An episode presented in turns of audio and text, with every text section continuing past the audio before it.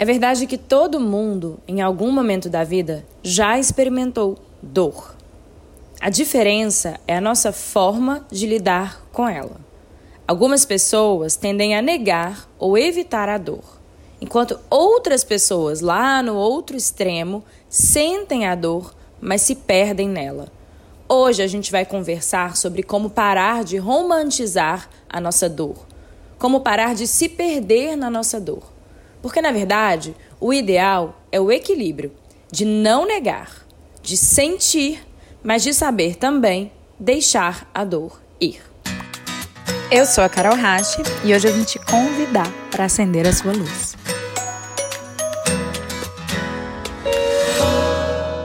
Hoje fala-se muito sobre a tal da positividade tóxica. E afinal, o que é isso?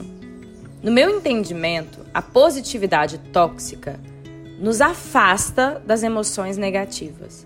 É quase como se a gente se proibisse de senti-la. E nesse caminho a gente começa a empurrar um monte de coisa para debaixo do tapete. É como se a gente não se desse permissão para sermos humanos. Porque é verdade que, enquanto humanos, vamos experimentar todo tipo de emoção: as que têm valência positiva e as que têm valência negativa. É verdade também que toda emoção vem nos ensinar algo sobre nós, vem demonstrar alguma reação, algum padrão de atuação, alguma memória que foi despertada, algo que precisa ser curado. Então, nesse sentido, é até difícil dizer que existem emoções negativas. Existem emoções de valência negativa, são aquelas que nos trazem desconfortos. Mas em suma, se a gente souber olhar para elas e aproveitá-las bem, elas não são negativas. Elas trazem um desconforto, uma sensação negativa, mas elas sempre têm muito a nos ensinar. Inclusive, existe um episódio aqui no nosso podcast chamado Emoções Desafiadoras, onde a gente aprofunda um pouquinho nesse olhar, como construir esse olhar para perceber a possibilidade de cura e aprendizado por trás dessas emoções que nos desafiam.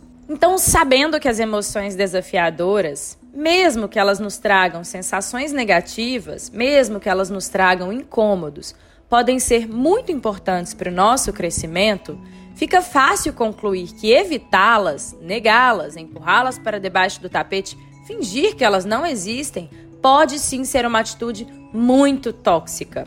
Não é fingindo que essas emoções não existem que a vida se torna colorida e cor-de-rosa.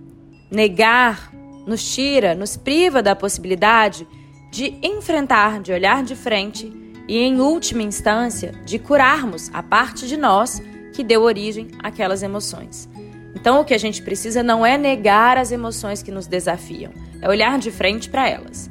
Essa negação, ela é extremamente tóxica e é um grande prejuízo ao nosso processo de autoconhecimento e de crescimento.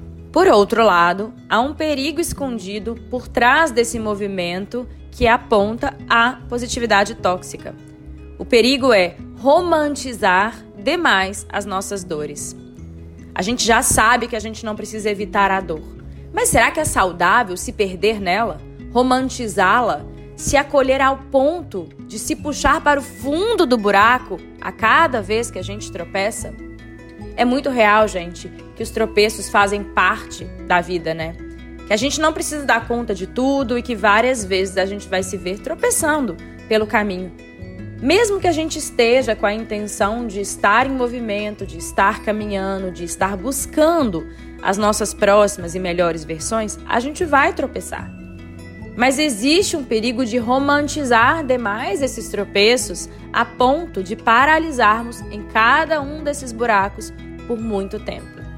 E eu digo isso porque eu já vivi esse padrão. Houve um momento da minha vida em que eu me contava as histórias das quais eu participava, sempre com um tom de autopiedade e de vitimização. Ao invés de me acolher, eu me afundava.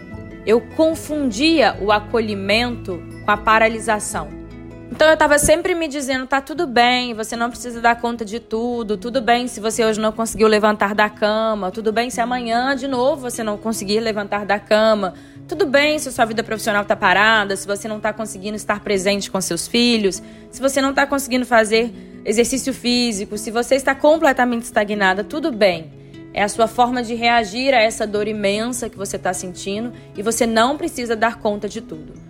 E aí, me contando essa história por tanto tempo, eu fiquei paralisada por meses. Eu me perdi num momento de dor. A gente precisa, no fundo, encontrar um lugar de equilíbrio entre acolher-se sem paralisar-se. A gente precisa parar de nos contarmos as nossas histórias de dor de um lugar em que a gente se coloca numa posição vitimizada, porque isso nos impede de continuar caminhando. Tá tudo bem sentir a dor, a gente tem que sentir a dor. A gente precisa respeitar as nossas reações emocionais. Se a gente extravasou, surtou, não deu conta, gritou, chorou, tá tudo certo. Mas será que vale a pena a gente continuar se dando colo com a intenção secreta de permanecer nesse lugar?